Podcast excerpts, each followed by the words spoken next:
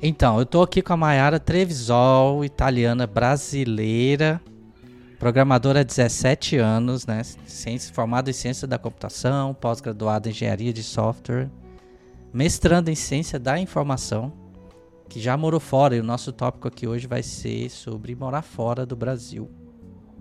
Eu estou aqui fora do Brasil hoje, né? E vamos ver qual que vai ser a opinião aí. Eu gostaria de compartilhar contigo. Fala aí, Mayara, o que, que você pensa? O que, que nós vamos falar de morar fora do Brasil? Quanto tempo você ficou lá? Foram dois anos mesmo? É, fiquei dois anos na Itália e morar fora do Brasil é um assunto complexo, né? Antes de morar fora, a gente acha que as coisas são mais bonitas, mais fáceis, e na hora de morar é, é um pouco mais complicado. Porque muitas das vezes a gente tem a imagem do, do outro país como turista né? E ir para algum lugar como turista é completamente diferente do que ir para esse lugar como um residente, né? Como um, morador mesmo oficial daquela região. Então é tem muitos fatores assim que influenciam, principalmente preparo.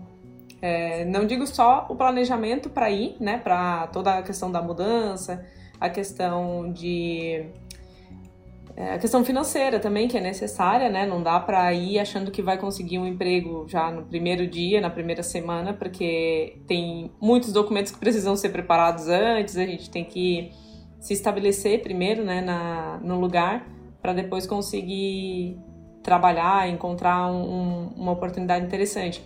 Então envolve planejamento é, financeiro, planejamento para a questão de mudança, o que, que vai levar, o que, que não vai levar, vai cachorro, não vai cachorro, vai família, vai, né, vai sozinho e encontrar também um lugar para morar. Então é bem complexo. É, mas calma aí, não vamos começar já com os dois pés no peito, não. Vamos, vamos devagarzinho, porque senão vai assustar quem quer morar fora. Não vamos, vamos colocar aqui um pouco da realidade, né? É, mas porque você morou na Itália. Qual cidade na Itália que você morou?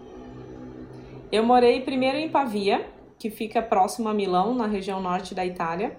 Eu fui a princípio para fazer o reconhecimento da minha cidadania italiana. Então eu fui com esse objetivo, né? A ideia não era ficar na Itália, era só para fazer esse processo e depois retornar ao Brasil. E estando lá, apareceu a oportunidade de ficar, né? E eu nunca tinha pensado em morar fora, inclusive. Tinha cogitado morar fora, mas para fazer um intercâmbio, para aprender inglês, então a Itália não estava na, na lista, né? Seria ou Irlanda, que dá para estudar e trabalhar. Não são todos os países que dão permissão para trabalhar quando está estudando inglês. Então, Irlanda estava no meu radar, mas a princípio eu tinha essa vontade de ir mas não tinha coragem de ir sozinha. Né? Então nunca tive coragem de ir para morar sozinha. Porque tem, tem várias questões, né? Tem as dificuldades que todo mundo passa, mas eu era muito. Eu tinha muito medo, assim, de ir sozinha, passar por muito perrengue e não, e não aguentar a pressão. Então eu fui para fazer o reconhecimento da cidadania. A princípio apareceu essa oportunidade, eu decidi ficar. E foi uma das melhores escolhas que eu fiz na vida, porque foi uma, uma experiência incrível, assim, morar em outro país é, é fantástico.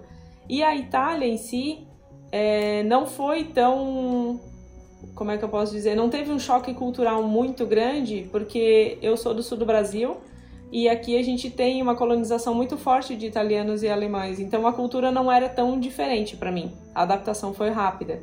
Né? Foi mais a questão da, da língua, né? Que é normal. A gente. Eu tinha estudado um ano de italiano aqui em, em Floripa, né? Que eu moro em Floripa. Mas chega lá, parece que a gente não, não estudou nada, porque não dá para entender nada.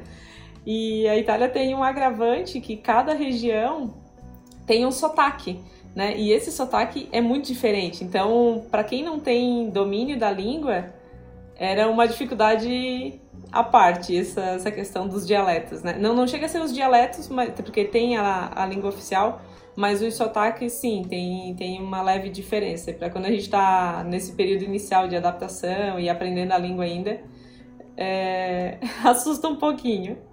É, eu, eu, no meu caso, eu morei em Portugal, em Porto, e também tive essa, esse problema. E lá, fala português. Não é o mesmo português nosso, mas eu também tive alguns meses para me adaptar com a língua, mesmo que seja o português. Então foi algo que eu aprendi muito, né? Aprendi errando também. É, mas por que. Me, me fala uma coisa, por que, que morar fora. Por que ir morar fora do Brasil? O que, que você acha sobre isso?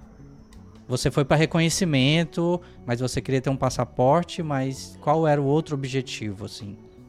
Qual era é, a, a ideia do, da cidadania não era só a questão do passaporte, mas sim de abrir várias portas na minha vida e principalmente na vida profissional. Principalmente na região da União Europeia, né? Porque tendo um passaporte de algum país lá da União Europeia, eu tenho permissão para morar e trabalhar em qualquer outro país dessa, dessa região. Então isso me facilitaria no futuro, né? A, o meu objetivo era justamente, é, como é que a gente pode dizer? Tipo, plantar uma sementinha. Não necessariamente eu estava, né, com o objetivo traçado de morar fora naquele momento. Não estava. A minha intenção era era ter essa facilidade no futuro. Então, se eu decidisse morar fora, se eu decidisse, né, depois é, fazer um intercâmbio, inclusive, que eu tinha a ideia de ir para a Irlanda fazer um intercâmbio, a cidadania italiana ia me facilitar. Outra questão que tem é em relação aos estudos. Então, eu cheguei a pesquisar sobre mestrado em Portugal e para moradores, né, para cidadãos da União Europeia, o valor do mestrado é diferente do que se for para brasileiros. Né? Então, em Portugal tem um desconto para brasileiro, mas o preço para para residentes da União Europeia, né, para cidadãos, cidadãos, cidadãos, cidadãos da União Europeia é, é, ainda mais barato. E se for só estrangeiro de qualquer outro país, né, que não tem relação com Portugal, como é o caso Brasil e Portugal, aí o preço fica bem mais caro. Então, a minha intenção inicial de reconhecer a cidadania era isso, era poder abrir portas num futuro próximo. Legal, legal. Muitas pessoas não pensam isso, né? Não pensam em o futuro e acaba deixando passar é, o, que tem na, o que tem nas mãos. No, no seu caso, uma, um reconhecimento de cidadania, por exemplo. Né? E o que você acha, por exemplo, financeiramente? Esse planejamento financeiro. Você levou algum dinheiro? Você não precisa contar ah, valores nem nada, mas você se preparou financeiramente? Tinha um pé de meia, como diz assim no Brasil? Como é que você fez? Sim, sim, isso é essencial, né? Como eu fui para ficar pouco tempo, o dinheiro que eu tinha era para esse período, né? Então, se o dinheiro acabasse, eu ia ter que voltar embora. Seria isso. Mas deu tudo certo de eu conseguir um emprego, então eu não precisei usar a minha reserva. Mas sem reserva é praticamente impossível de ir. Por quê? Como eu falei, para conseguir um emprego precisa ser residente e para ser residente tu precisa de um aluguel ou comprar uma casa. E na Itália, acredito que em outros países da Europa é muito comum o aluguel eles exigirem o adiantamento de alguns meses. Então também não adianta ir com o valor referente a um mês ou dois meses, porque se tiver que dar esse adiantamento de quatro meses, seis meses, como eu já ouvi que teve, até de um ano, né? Então, vai tirar o dinheiro da onde? Não, não tem como, né? Então, não sendo residente, não consegue emprego, não consegue emprego, a reserva acaba, tem que voltar. E isso é uma coisa muito comum que acontece, que o pessoal não se prepara financeiramente para isso, não se informa né, nesses, dessas particularidades, porque diferente aqui do Brasil, quando a gente faz um aluguel, é, dificilmente o proprietário exige quatro, seis, oito meses de adiantamento, né? Mas lá é muito comum. Então, esse tipo de planejamento é bem importante para não, não acabar frustrando o sonho de morar fora, né?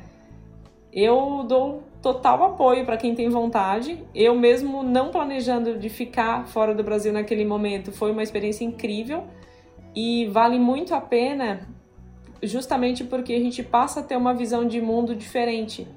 Uma coisa é eu morar a vida inteira no Brasil, conhecer a cultura brasileira, conhecer como as pessoas se comportam, como que são os empregos por aqui, as exigências e tudo mais. A partir do momento em que eu moro em outro país, é, isso me dá uma visão bem diferente, que o mundo não é só como o brasileiro enxerga. e às vezes a gente olha até com um pouco mais de carinho para o nosso país, depois de passar por experiências diferentes, né? Não sejam piores ou melhores, tem seus prós e contras, mas é importante ter essa visão de fora. É, essa, essa parte financeira eu me preparei quando eu fui para Porto. Eu levei em dinheiro, na verdade. Eu não tinha, não conhecia aquelas facilidades que a gente tem hoje, que usar aplicativo para transferir e tudo mais. Então eu levei em dinheiro e cheguei lá, eu nunca tinha ido na cidade, nunca, nunca tinha ido na minha vida na Europa. Eu já tinha ido na Itália, na, em Roma, mas eu nunca tinha ido em Porto, então é, eu levei um pouco de dinheiro assim. E eu cheguei lá e fui já te, querer depositar, mas eu não podia porque eu estava no Airbnb. Aí o Airbnb não aceita um registro que é residência, porque é, é temporário. Então todo, teve todo esse trâmite que, trâmite que as pessoas acabam não falando muito, né? É, e aconteceu isso, então eu ficava um pouco agoniado, assim. É, agoniado é um termo de Goiânia, mas é apreensivo não, e ansioso. apreensivo e ansioso. Com dinheiro, tava com dinheiro na mão, mas eu não podia fazer uma conta corrente para depositar. Então... É, isso é uma característica da Europa toda, que eles são extremamente burocráticos, então não tem jeitinho. Se não tem residência, não abre conta. E não adianta ter dinheiro na mão, simplesmente não abre. É pré-requisito, é pré-requisito.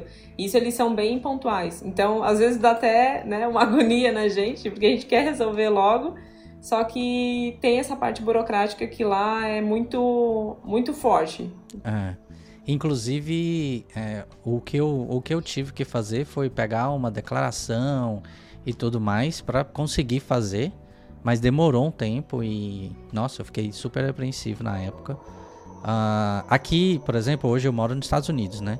Então aqui, se eu estiver morando com alguém e, e, eu der esse endereço da pessoa que eu estou morando, aluguei um quarto, alguma coisa assim parecida, que aqui é muito comum, eles já aceitam. Eles já aceitam. É, aqui, inclusive, é bem um pouco diferente que se você for, você não reside nos Estados Unidos, mas você vai com seu passaporte brasileiro ou italiano lá no banco e faz um e quer abrir a conta porque você tem o dinheiro, eles não têm problema nenhum. Eles, o que eles interessam é se você vai depositar o dinheiro. Se sim, então tudo bem. Porque é que eles falam, é, né? É outro, é outra outro coisa. estilo, né? É. é outro estilo. E lá já é, foi muito mais burocrático. E é uma dica que eu fiz foi eu abri num banco que era digital. Um banco digital que aí não tinha, não tinha taxa, é, só dava cartão de débito, não dava cartão de crédito. Mas é, eu abri Mas lá é digital. é difícil de fazer compra parcelada, né? Eu não lembro de comprar nada parcelado lá. Eu comprava tudo à vista mesmo no débito. Mesmo tendo uma conta num banco tradicional, é, eu também não tinha cartão de crédito, não, era só débito. É, nesse. Nesse. Eu tive cartão de crédito, mas é um cartão de crédito que não se divide. Mas ah, tá. se paga no próximo vencimento da fatura, no caso. Né? Uhum. É, não se divide nada, mas é, tem muita gente que não sabe disso também, né? Que fora. Fora. É, o, o que existe isso é no Brasil. Mas fora do.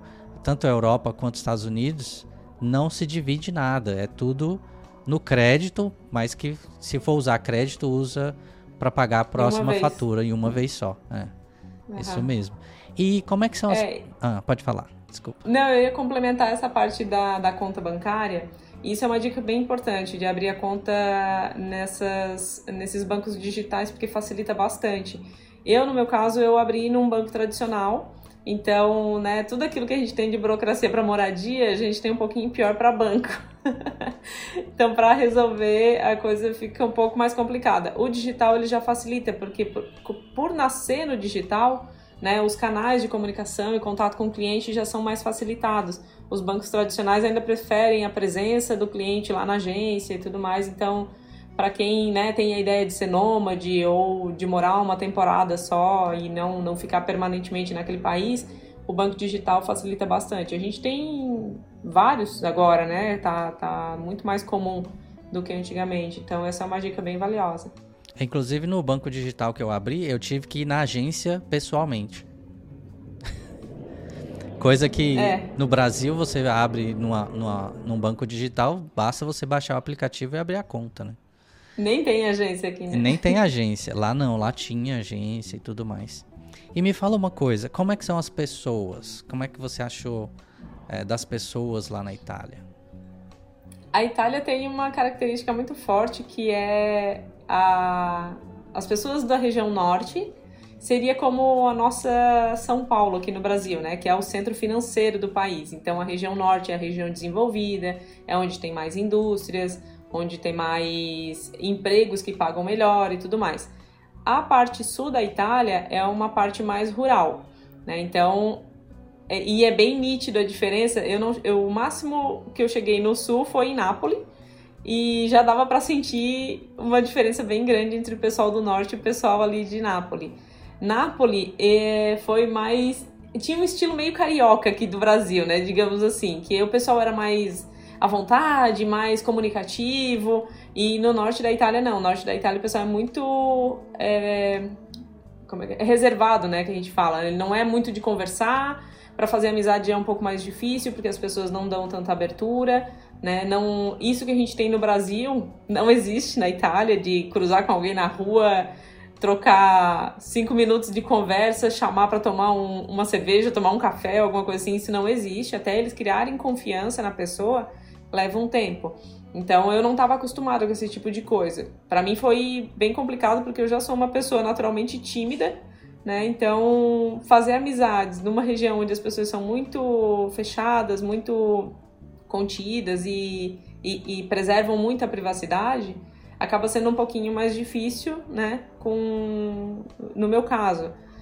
E mas aí isso para mim foi foi um, uma dificuldade, né? Porque quando a gente mora fora, ter amigos e ter pessoas, por mais que hoje em dia a gente tenha tecnologia, né, que possa conversar com a família, com amigos à distância e tudo mais, é importante tu ter um amigo ou uma pessoa de confiança próximo, né? Para momentos de dificuldade, às vezes a gente precisa desabafar com alguém e tudo mais, então é importante. Para mim isso foi uma dificuldade quando eu morei fora, porque eu não cheguei a ter esse nível de intimidade e amizade com ninguém lá. Entendi. É, em Portugal, eu acaba que você no meu caso foi algumas coisas com eu tentei me juntar com alguns brasileiros. Uh, mas aí depende muito da amizade, porque tem, tem amizade que só quer te levar para baixo, né? Tem em todo lugar.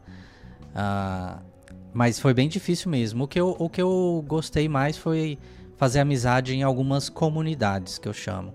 Por exemplo, ah, tinha uma. Como a gente trabalha com tecnologias, desenvolvimento de software e tal, é, eu comecei a frequentar algumas comunidades de, de Portugal que falavam sobre determinado tipo de assunto.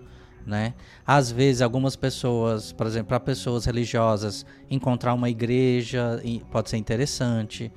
É, mas basicamente é encontrar pessoas que gostam de fazer a mesma coisa que você.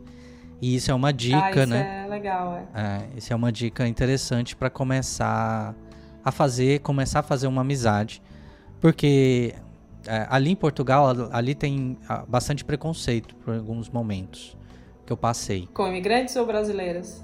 Com é, com nativos, com imigrantes. Uhum. Porque na Itália também. É, na Itália também. Porque eles veem, é, eles veem pessoas que querem, a, a, chegam lá para tomar o emprego deles, ou tem esse tipo de mentalidade, sabe? Ou então, por exemplo, as pessoas que chegam lá e uh, são só alguns momentos para poder ir para um outro país. A gente chama isso de, lá em Portugal eles chamam muito de trampolim, que eles uhum.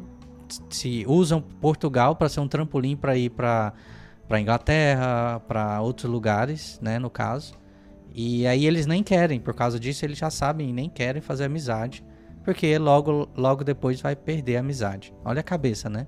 A amizade é pra vida, pode a pessoa pode estar tá é. na Islândia e eu estar tá em Portugal, deixa eu te visitar na Islândia, né? Então, isso ajuda. Mas a mentalidade não é essa é, para eles assim. Então é, foi bem difícil fazer amizade, muito tempo eu fiquei bem sozinho lá assim, mais com contato com família. É, Aí tinham as, as pessoas do emprego, mas era colega, né? Colega de emprego, não era amizade verdadeira Isso. mesmo. Isso. É, no meu emprego eu não. Eu, eu fiquei muito próxima do meu chefe, porque a gente sentava um do lado do outro.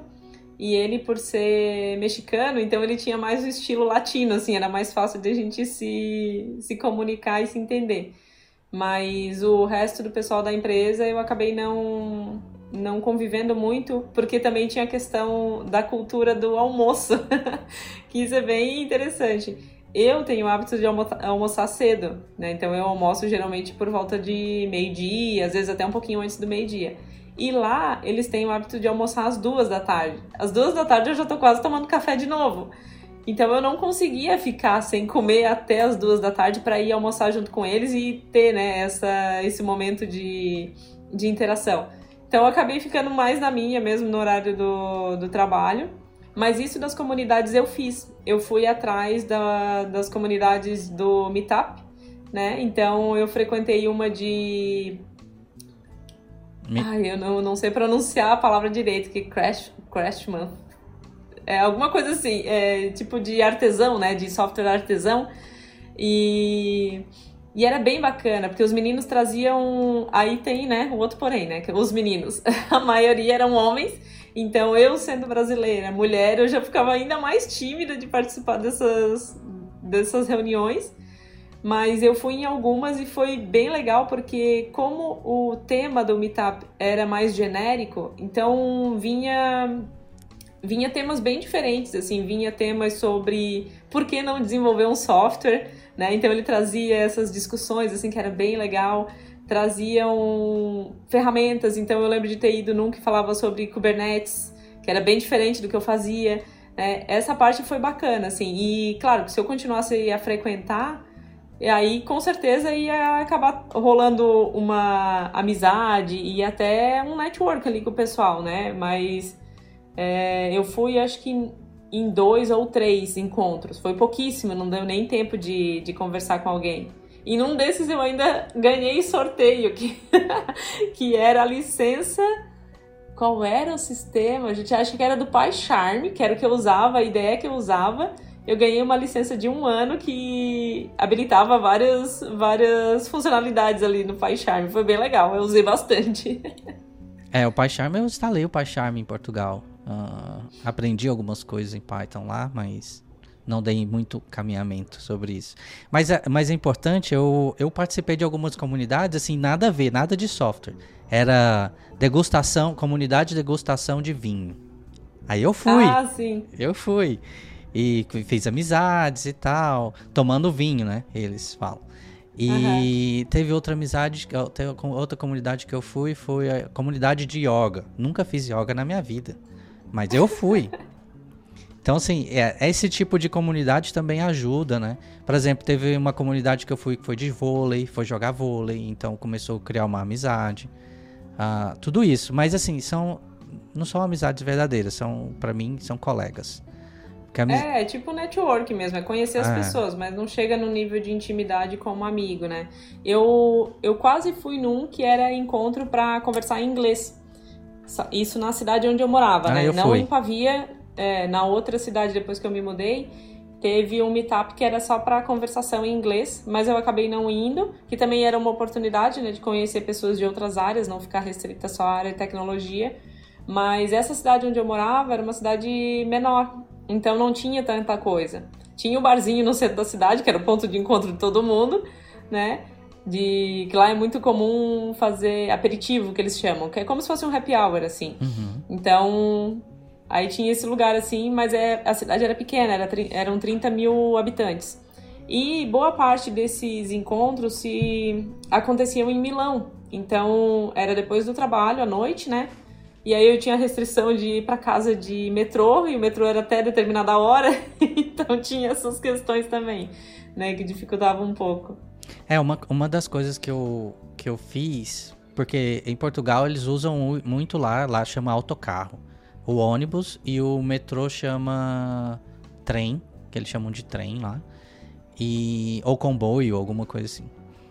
É comboio, é. É, aí é, eu sempre, sempre ficava preocupado com isso. O que, que eu fiz? Com o planejamento financeiro, eu acabei comprando um carro para mim. Usado, velho, mas comprei. E me durou até, até a minha saída de lá, inclusive. Durou três anos. esse carrinho lá nos trancos e barrancos, mas comprei o carrinho para não ficar dependendo tanto, mas uhum. foi porque eu analisei a área financeira, se eu poderia comprar ou não e tal. Então, isso é importante, né? É... É, é, eu no caso não tinha carteira de motorista na, europeia, só depois de reconhecer a cidadania. Então, como o meu reconhecimento demorou um pouquinho, eu fui fazer a habilitação, né, a conversão da habilitação só depois. E mesmo assim, é, não sei se em Porto tem isso, mas nas principais cidades de, da Itália, o centro, bem o centrinho da cidade, né, que eles chamam de centro histórico, não permite entrada de carros a gasolina, só carros elétricos. Então, por mais que eu comprasse um carro, eu ainda não ia conseguir trabalhar, porque eu trabalhava bem no centro histórico de Milão. Então, teria que deixar o carro em outro lugar, ainda pegar o metrô, de qualquer forma, para conseguir chegar no trabalho. Então, para mim, né, no meu caso, não valia muito a pena comprar o carro. Por isso que eu usava muito o transporte público, porque isso realmente é uma coisa impressionante. Funciona super bem, Funciona. claro, né? No meu caso, que eu morava numa cidade um pouco mais afastada, tinha restrição do horário. Mas funciona super bem. E, e eu não sentia a necessidade de ter um carro justamente por isso, porque o transporte público estava ali à disposição. É, eu, eu, no meu eu comprei o carro, mas acabei deixando ele é, eu andava mais a pé do que com o carro. O carro ficava mais parado, é, estacionado do que uh, e mas me, me trazia uma sensação de liberdade. Aí foi por Sim. isso que eu, que eu gostei mais de comprar por isso. Mas é, o que eu estava eu tava tentando lembrar aqui, em Porto, é só você apresentar a sua carteira do Brasil e você faz a troca pela carteira ah, tá. portuguesa. É, não precisa fazer nenhum teste, nada. Só tem que comprovar que você é você e pagar, né? Pagar para variar, tem que pagar. E tem que ter a residência, né, em Portugal? Tem, tem que ter a, é. o documento de residência. É que no meu é, no meu caso, saiu em três meses. Por causa do emprego. O emprego ajudou a ter a residência. E é, e é diferente, por exemplo, como lá a empresa me ajudou com as papeladas e tudo. Inclusive tinha uma advogada dentro da empresa que conferia os seus papéis antes de você ir para para o escritório fazer a, o reconhecimento e ter a, a, a residência. Aqui, é, aí assim, aí lá é, é, a, a, empresa me ajudando, eu não tive problema. A residência não era vinculado com a empresa. Se eu saísse daquela empresa e fosse para uma outra, não teria nenhum problema, sabe? Agora aqui nos Estados Unidos não. Se você tem uma residência baseada num visto de trabalho de uma empresa X, se você sair dessa empresa X, eles vão retirar seu visto. Você precisa voltar para o Brasil e a empresa Y que você for vai solicitar um outro visto para você. Aí sim você pode voltar para os Estados Unidos. É, eu acho que muito do que facilita e o que acaba atraindo os brasileiros em Portugal é a primeira questão da língua, né? Mas é um, uma falsa sensação de segurança, porque é português, mas é um português bem diferente. Sim. Mas principalmente pelo acordo bilateral que tem entre o Brasil e Portugal, né? Por questões de, da história e tudo mais. Então facilita muito essa questão de conversão da habilitação, por exemplo, né? Não precisa fazer teste, não precisa nada, basta que tu tenha residência, que tu apresente a tua habilitação brasileira e aí entra no processo de conversão.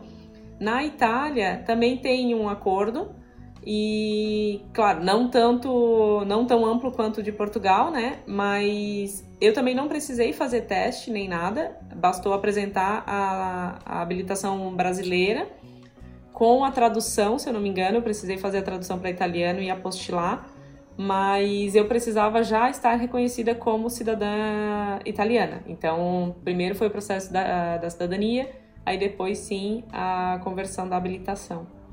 Entendi. É, não, é em Portugal um pouco mais fácil mesmo. É um pouco mais fácil, mas um pouco de difícil, difícil de entender aquele povo. é, a burocracia é complicada. É, a burocracia é complicada. Uh, bom, eu coloquei aqui, por exemplo, mais um tópico para a gente falar que foi, é, além de fazer, é difícil fazer amizade e tudo mais, saudades da família. É, como é que você se adequou a isso? Como é que você fez com, com esse tipo de coisa? Porque você já morava sozinha, ou, né? É. E já é, tá longe já, da família. Isso, eu já não, eu já não morava na mesma cidade fazia alguns anos, fazia uns oito anos que eu vim para Florianópolis. Eu não sou natural daqui, sou natural do, do sul do estado de Santa Catarina. Então eu já morava oito anos sozinha em Floripa. Mas uma coisa é morar a 200 quilômetros da, da família, né? Outra coisa do, em outro continente, do outro lado do Atlântico. Então tem a questão do fuso horário também, né? Então eu tentava sempre conversar com os meus pais pelo, pelo WhatsApp né? Foi uma época mais fácil, então como eu fui para a Itália em 2017, já tinha WhatsApp, já tinha todas essas facilidades da tecnologia. Mas não tinha o contato pessoal, né? A gente tem tem como conversar, mas não tem esse contato pessoal. Então, amigas e família era muito conversa pelo WhatsApp. E minha mãe foi me visitar duas vezes nesses dois anos. Então, meu irmão não, não conseguiu ir, meu pai também não conseguiu ir. Então foi de visita mesmo, foi a minha mãe que, que conseguiu ir duas vezes para lá. Mas é, é dá saudade, assim, a gente sente bastante falta. Né? Por mais que eu já estivesse morando há oito anos sozinha, a sensação de que se deu algum problema ou se eu preciso de ajuda, eu tava a três horas de distância da minha família, né? Tinha para onde correr. Lá não, lá não é tão simples assim. Então isso também é uma das coisas que eu digo que precisa de preparo psicológico para morar em outro país. Porque se você passa por um problema, né, até essas coisas que a gente fala sobre burocracia, é bem cansativo, assim, tem dias que a gente chega para tentar resolver uma situação, vai em órgão público e encontra muita resistência e as pessoas não têm muita paciência para te explicar, porque, não sei, eles passam o dia, o dia inteiro explicando isso para as pessoas, não tem muita paciência. Então, a gente se sente muito sozinho nesse sentido, porque não tem para onde correr, tem que resolver sozinho e, e é isso, não tem outra opção. Então, eu sentia bastante falta. Eu vim duas vezes para o Brasil nas férias que eu tive. Uma foi o casamento do meu irmão, inclusive. E, e é uma correria, porque tu quer visitar todo mundo, quer conversar com todo mundo e um mês passa voando. É, é. Eu, eu, a minha mãe me visitou também duas vezes. Nesses três anos que eu tive lá, ela me visitou duas vezes. Meu pai não me visitou e o meu irmão já morava em Lisboa, né? Mas, olha só, porque isso é um outro tópico que eu vou até colocar aqui agora. Que as pessoas, os brasileiros vão lá para fora, eles não querem ficar fazendo amizade, eles querem trabalhar e ganhar dinheiro. E por nesses três anos lá, o meu irmão nunca foi na minha casa. Ele sempre ia ou por passagem, ia para tal lugar e passava pela cidade, me encontrava, alguma coisa assim. Ou eu ia para casa dele. Então, é desse jeito. O pessoal tá afim de trabalhar, ganhar dinheiro. Não é para ficar aí, sentar, fazer churrasco e, e, e, nada disso. Eu também tive. É, acho que um. Desculpa. Pode falar. Não, uma das coisas que eu ia citar é a questão da área de atuação né? Porque nós dois somos da tecnologia, então, claro, a gente consegue um emprego diferenciado, com um salário diferenciado, mas a maioria das pessoas que vão para fora não vão trabalhar num emprego que paga bem, vão trabalhar num emprego que paga por hora. Então, quanto mais horas tu trabalha, mais, mais tu recebe. Então, a vida social, né, a questão de lazer, muitas vezes nos primeiros anos isso fica comprometido, Sim. quando né, chega nem ter porque a pessoa está se estabelecendo e juntando dinheiro, como tu falou, né? Juntando dinheiro, porque esse foi o objetivo dela, sair para conseguir juntar uma grana e aí mais para frente, né, depois consegue um emprego melhor ou se forma, né, em alguma faculdade ou um curso profissionalizante e vai crescendo na carreira. Mas no início, geralmente o pessoal vai para trabalhar mesmo e aí a vida social fica de lado. É, fica assim mesmo. E saudades da família eu tive bastante, mas consegui superar é, algumas, alguns pontos por causa da tecnologia, usando FaceTime, usando o WhatsApp, vídeo. É, não era só por, só por texto, né? Porque eu não sei você, mas eu tenho umas. Eu, eu gosto de ver também. E aí a, a família tava assim. E é uma coisa, tem uma coisa interessante que eu queria comentar, por exemplo, eu já vi várias pessoas que mora na mesma cidade que os pais, que o irmão, que uma irmã, que os parentes em si e nunca conversa. Mas quando mudou de país, se falam todo dia. Sabe? Mandam mensagem. Eu sou dessas pessoas. eu tenho duas Agora primas, tô... assim.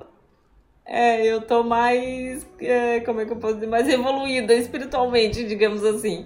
Porque no início eu eu tinha uma certa resistência. Acho que quando a gente é mais novo, a gente procura ficar mais com os amigos do que com a família. Isso é natural, né? O processo da adolescência, a, a idade adulta, é, jovem ali, o adulto jovem, a gente quer trabalhar, quer fazer network, quer conhecer gente. A gente não quer muito ficar com pai, mãe e irmão. Então, quando eu saí de, da minha cidade, vim morar em Florianópolis, o contato aumentou, porque como eu já não estava na mesma cidade, eu me obrigava, né, a mandar mensagem, a perguntar como é que eles estavam e tudo mais, ou às vezes até para contar um, uma coisa que tinha acontecido.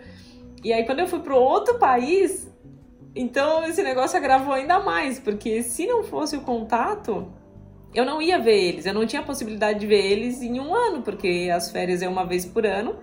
Né? Então era ainda mais, aumentou ainda mais essa, esse contato e essa. Pois é. as videochamadas e tudo mais. Exatamente. Eu tenho uma prima agora que mudou em dezembro do ano passado para Porto e ela nunca falava com a mãe. Nunca falava, tava sempre na dela e tal, trabalhando, estudando. E agora se falam todos os dias mandam mensagem, ajudam uma a outra, fala, não, mãe, ó, eu quero que você venha me visitar, não sei o que, arruma, arruma o passaporte aí, que ela nem tem o passaporte brasileiro. Então, é, isso é uma coisa boa, eu acho, sabe? Porque uniu mais. Uniu mais. Sim. É, inclusive tem até meu irmão. O meu irmão, ele também é mais desligadão da família e tal. O que, que eu fiz? Eu criei um, um grupo. E aí nesse grupo eu coloquei minha mãe, ele, eu e a gente conversando. Outro grupo com meu pai. Meu pai, ele e eu, e a gente sempre conversando, ligando um pro outro. Ligando em três pessoas ali, né, no caso. É, que aí a tecnologia ajudou bastante. Então, porque isso eu faço porque meu pai e minha mãe é separado, então eu não posso colocar todo mundo junto. Mas. Casos de família, né? Mas é isso que, que acontece e acaba que junta mais as pessoas, você valoriza mais pelo fato de estar tá longe, isso é, é bastante interessante. É, então, Eu que... acho que é bem comum isso de acontecer, de estar na mesma cidade e ter aquela sensação de que, ah, porque a gente está próximo, a gente pode se ver a qualquer hora. E esse a gente pode se ver a qualquer hora nunca acontece. Nunca vê, é. Às vezes passa meses, é.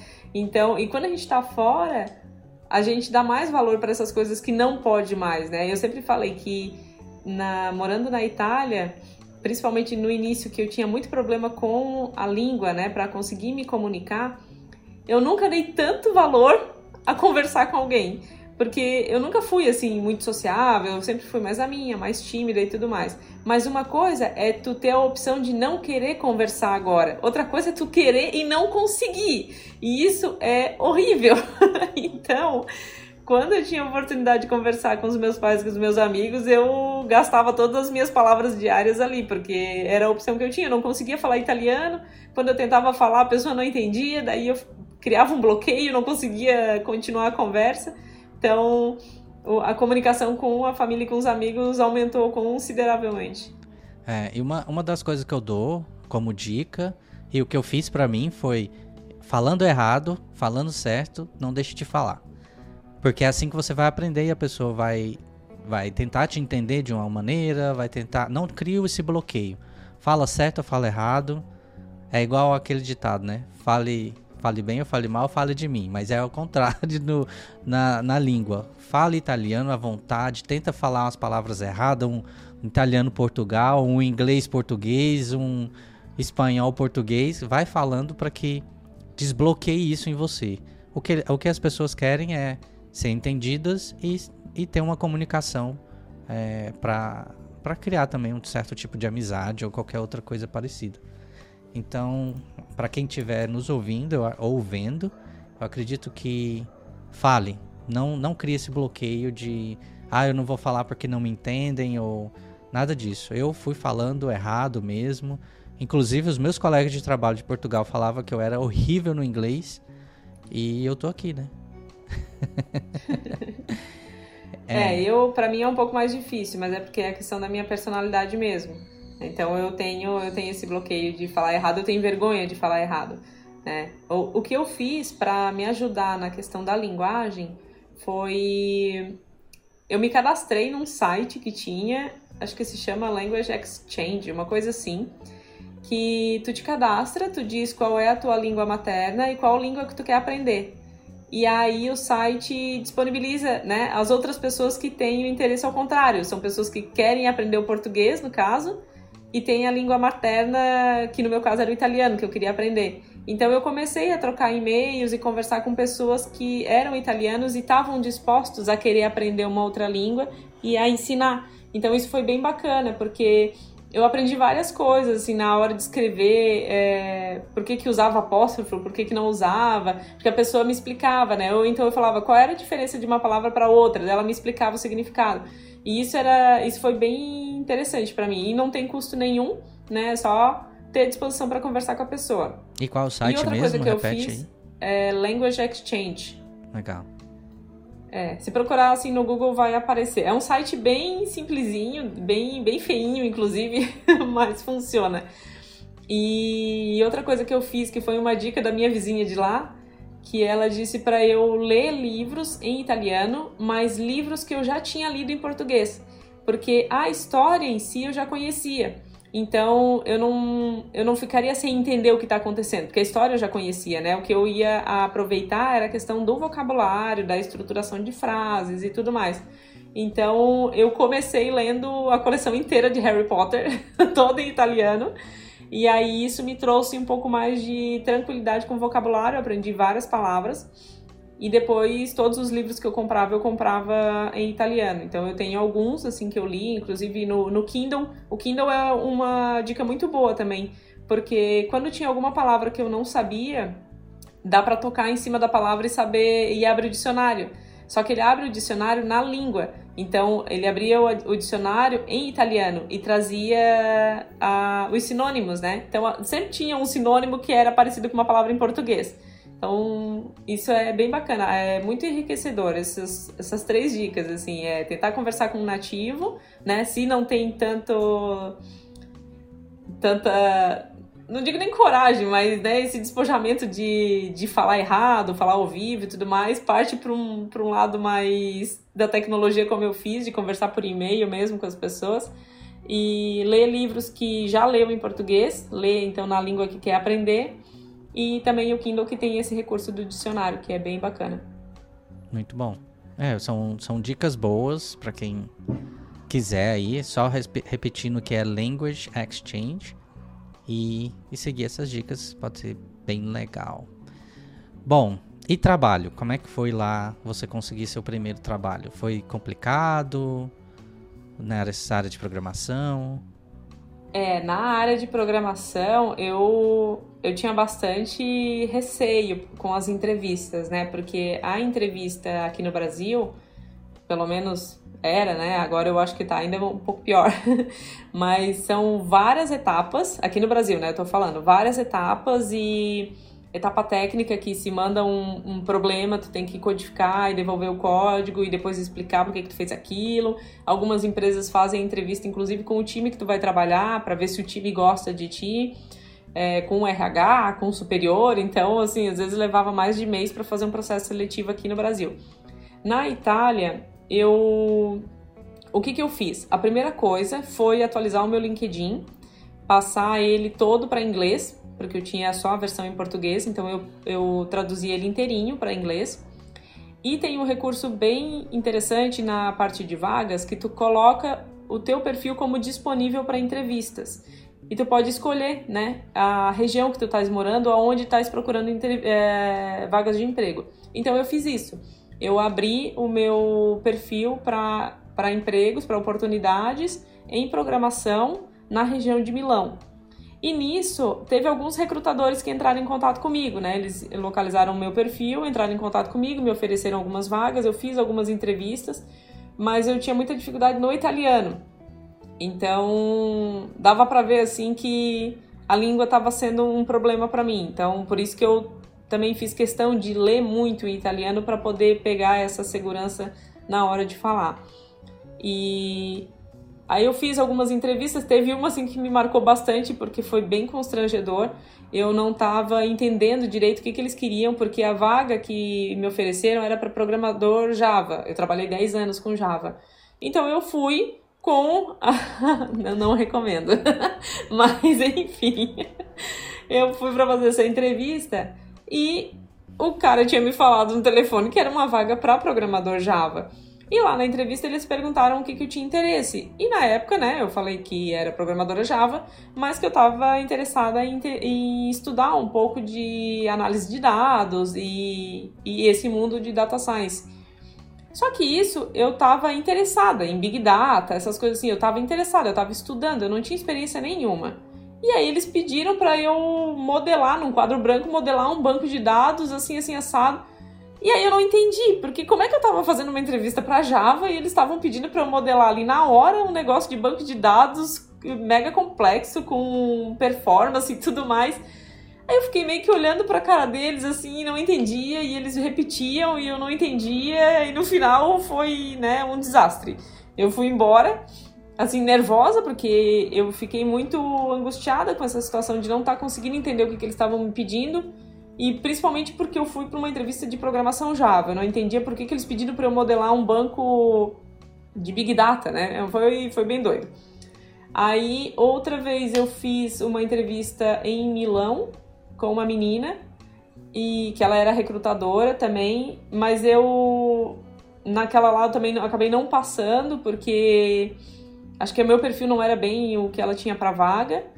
E o emprego que eu consegui foi bem inusitado no fim das contas, porque o que, que eu fiz? Eu estava estudando Python, eu nunca tinha trabalhado com Python, mas eu tinha interesse em aprender a linguagem, então eu estava estudando Python, coloquei né, lá no meu LinkedIn que eu estava estudando, e uma pessoa entrou em contato comigo que tinha visto meu perfil, achou interessante minha experiência e tal, e ele tinha uma vaga para Python. Aí ele perguntou se eu tinha interesse, eu disse que sim e ele me mandou a descrição da vaga. Só que na descrição da vaga pedia pelo menos três anos de experiência com Python. Aí eu, né? Geralmente o que as pessoas fazem? Mentem e vão fazer entrevista. Só que como eu já tinha passado por aquela experiência bem constrangedora de não estar tá entendendo nada do que, que os caras me pediram, eu falei para essa, pra essa pessoa, olha, tenho bastante interesse na vaga, mas vocês pedem três anos de experiência, eu não tenho essa experiência, eu, tenho, né, eu trabalhei com outras linguagens e tudo mais.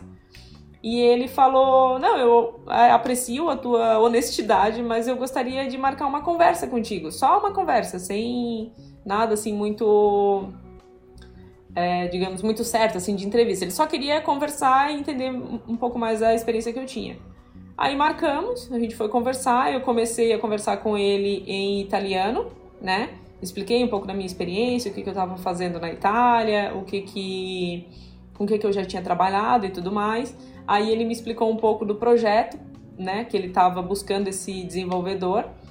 E, e aí no meio da entrevista ele me perguntou: "E o teu inglês, como é que tá?" Que isso é o ponto crucial para quem quer trabalhar fora não adianta querer trabalhar fora se não tem um bom inglês.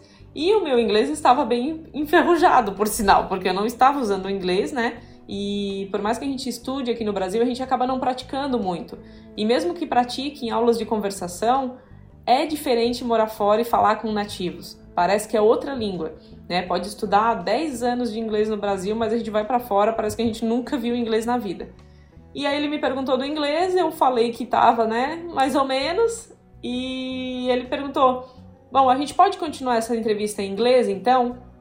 Daí eu assim, ok, vamos continuar em inglês. Então, metade da entrevista foi feita em italiano e a outra metade em inglês, né? Um inglês meio tropeçando assim, até desenferrujar, depois engrenou, mas isso é um ponto muito importante para quem quer fazer é, entrevistas fora.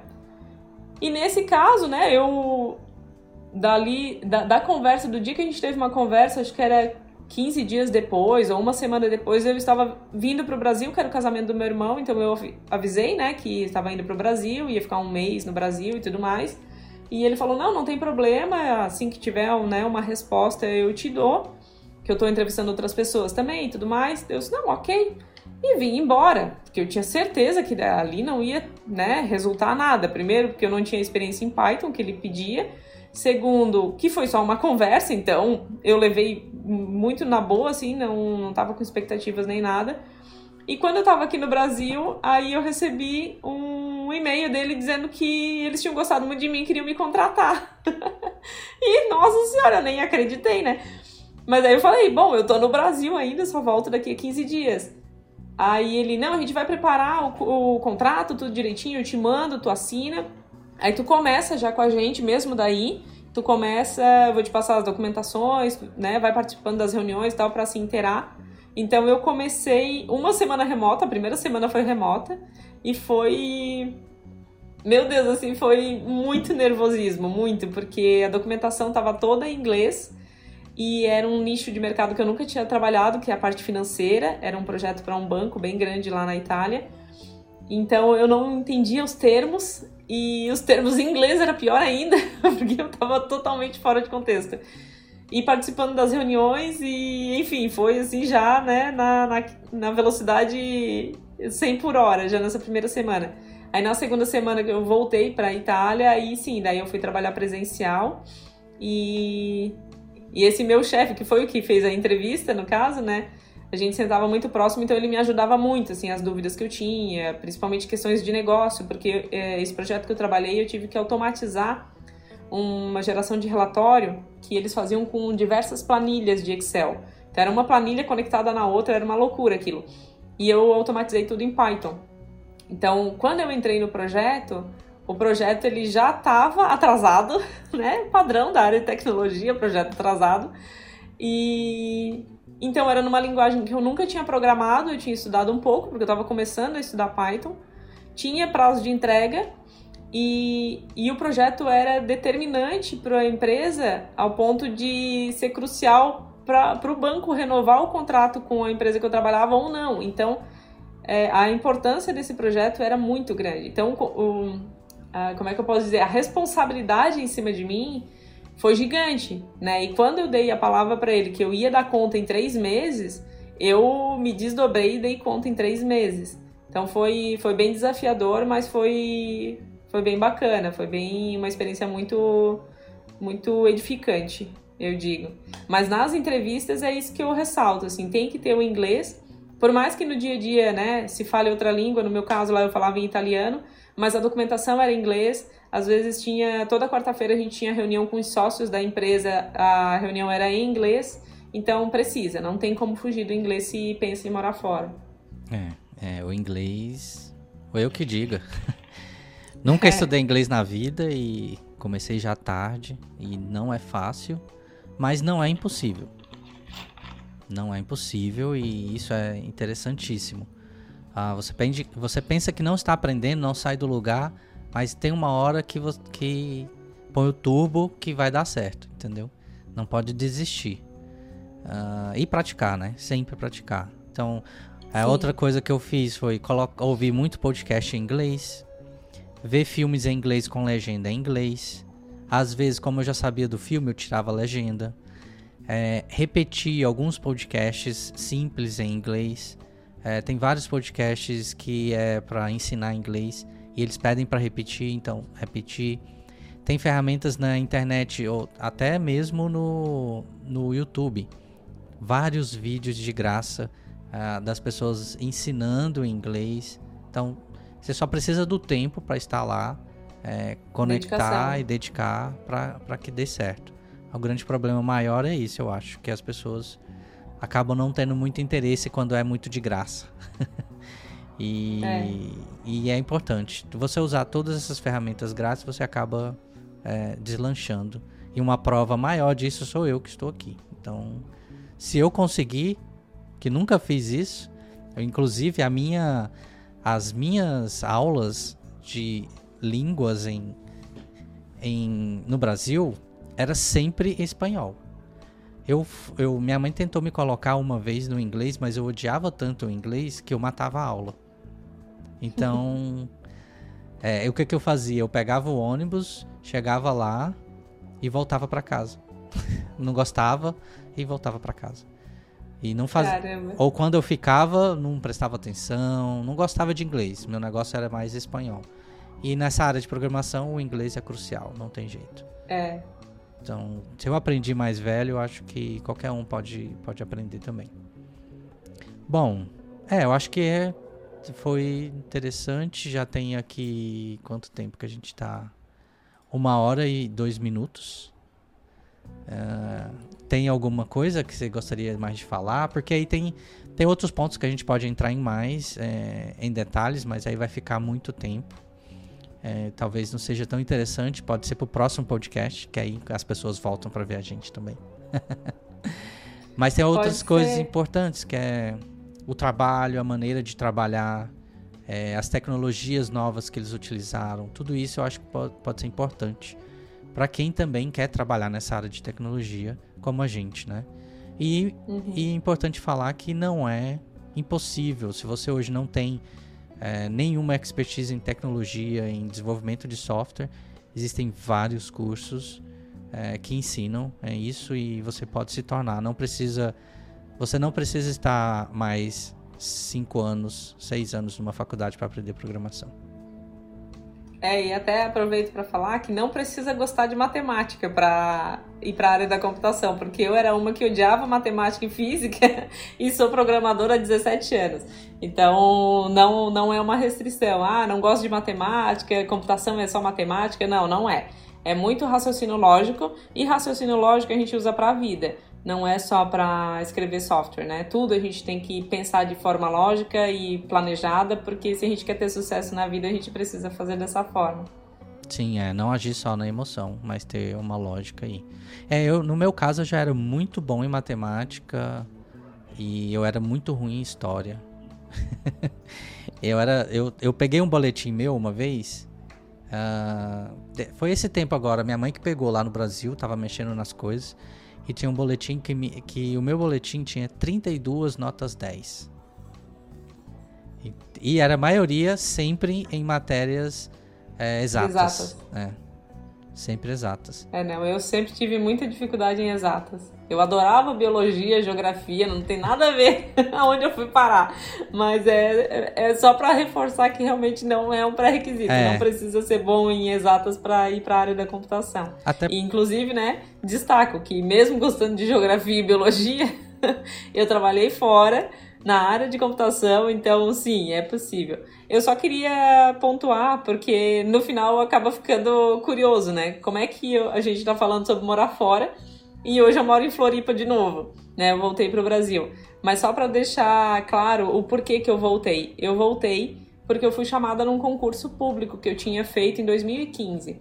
Eu nem lembrava mais desse concurso. Então, na época, eu tava, como teve essa dificuldade, né, de criar amizades, de ter esses laços mais essas raízes mais fortes lá na Itália, eu estava passando por um período em que eu estava me sentindo muito sozinha, apesar de gostar do trabalho, gostar da experiência, gostar do país, eu gostava muito de morar lá, mas esse sentimento de solidão acabou pesando um pouco. Então, quando o concurso público me chamou para para assumir o cargo, eu escolhi voltar e no fim foi uma escolha assertiva na minha vida porque foi quatro meses antes de estourar a pandemia.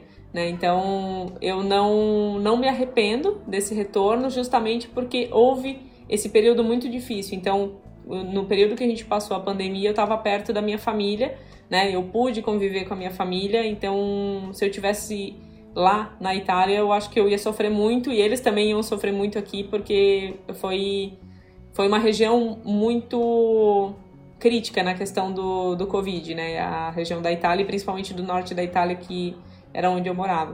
Então, nesse sentido, eu não me arrependo de ter voltado. Mas o pezinho já tá coçando para ir para fora de novo. Acho que depois que a gente vai e mora fora, tem uma experiência dessa, eu digo que é muito fácil se acostumar com coisa boa. E tem muita coisa boa fora do Brasil pra gente conhecer. Né? O Brasil é um país maravilhoso, a gente conhece os problemas né, e as dificuldades que tem aqui. Mas sendo da área de tecnologia, a gente tem muito potencial fora. Então, quando a gente vai para fora, a gente acrescenta muito na vida da gente. Isso vale muito a pena. Com certeza. É, e uma das coisas que eu é, gostava muito morando fora é a segurança.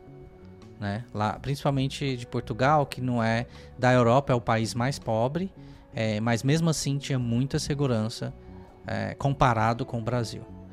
E é o que eu mais sinto falta, isso. É, isso aí é uma das coisas que é, para quem mora, vai morar fora, é um dos, é, um dos pontos cruciais aí. Né? Então, é. muita, eu já vi muita gente ganhando muito no Brasil, mas escolhe ganhar muito menos fora, ir para morar fora devido à segurança. E, e, isso é muito, muito importante é, para esse tipo de coisa. Segurança e acesso a outras coisas, né? Então, ali, eu digo pela Europa, que foi onde eu morei, é, os países são tudo pertinho, então, com pouco dinheiro, consegue conhecer muitos lugares incríveis.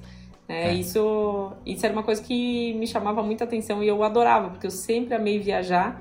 E aí, tendo a possibilidade de meia hora, uma hora estar tá em outro país, nossa, era demais. Mas calma aí, calma aí. Isso pode ser, isso pode ser para um outro podcast a gente falar sobre Sim. isso, que as pessoas vão voltar aqui para ver a gente também. É, eu também viajei bastante por lá quando fiquei na Europa.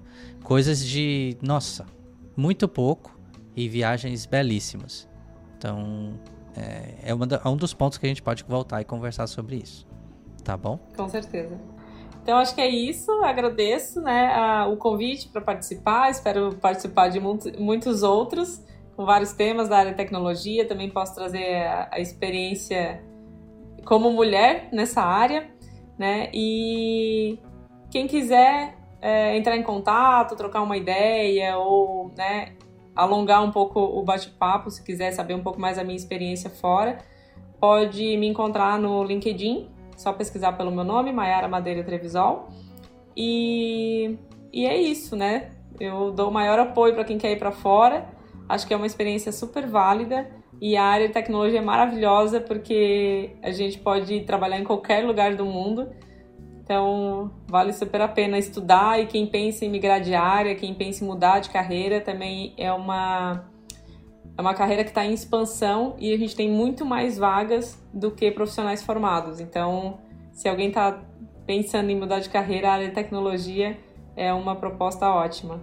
É, eu dou a dica que lá no Academy, ecode10.academy, tem vários cursos que podem também ajudar você a mudar de é, área de trabalho ou ter algum skill melhor, né? No caso, conseguir ter uma habilidade melhor em certo tipo de tecnologia. É, se você quiser entrar em contato, é ecode10 lá no Instagram ou ecode10academy.gmail.com. Você também pode entrar em contato com a gente. Tá ótimo? Certo. Se alguém quiser sugerir um tema, um assunto, também pode entrar em contato por esses canais que, que a gente vai ficar bem feliz de receber sugestões. Tá ótimo, então. Valeu, Valeu, beijo. tchau, tchau.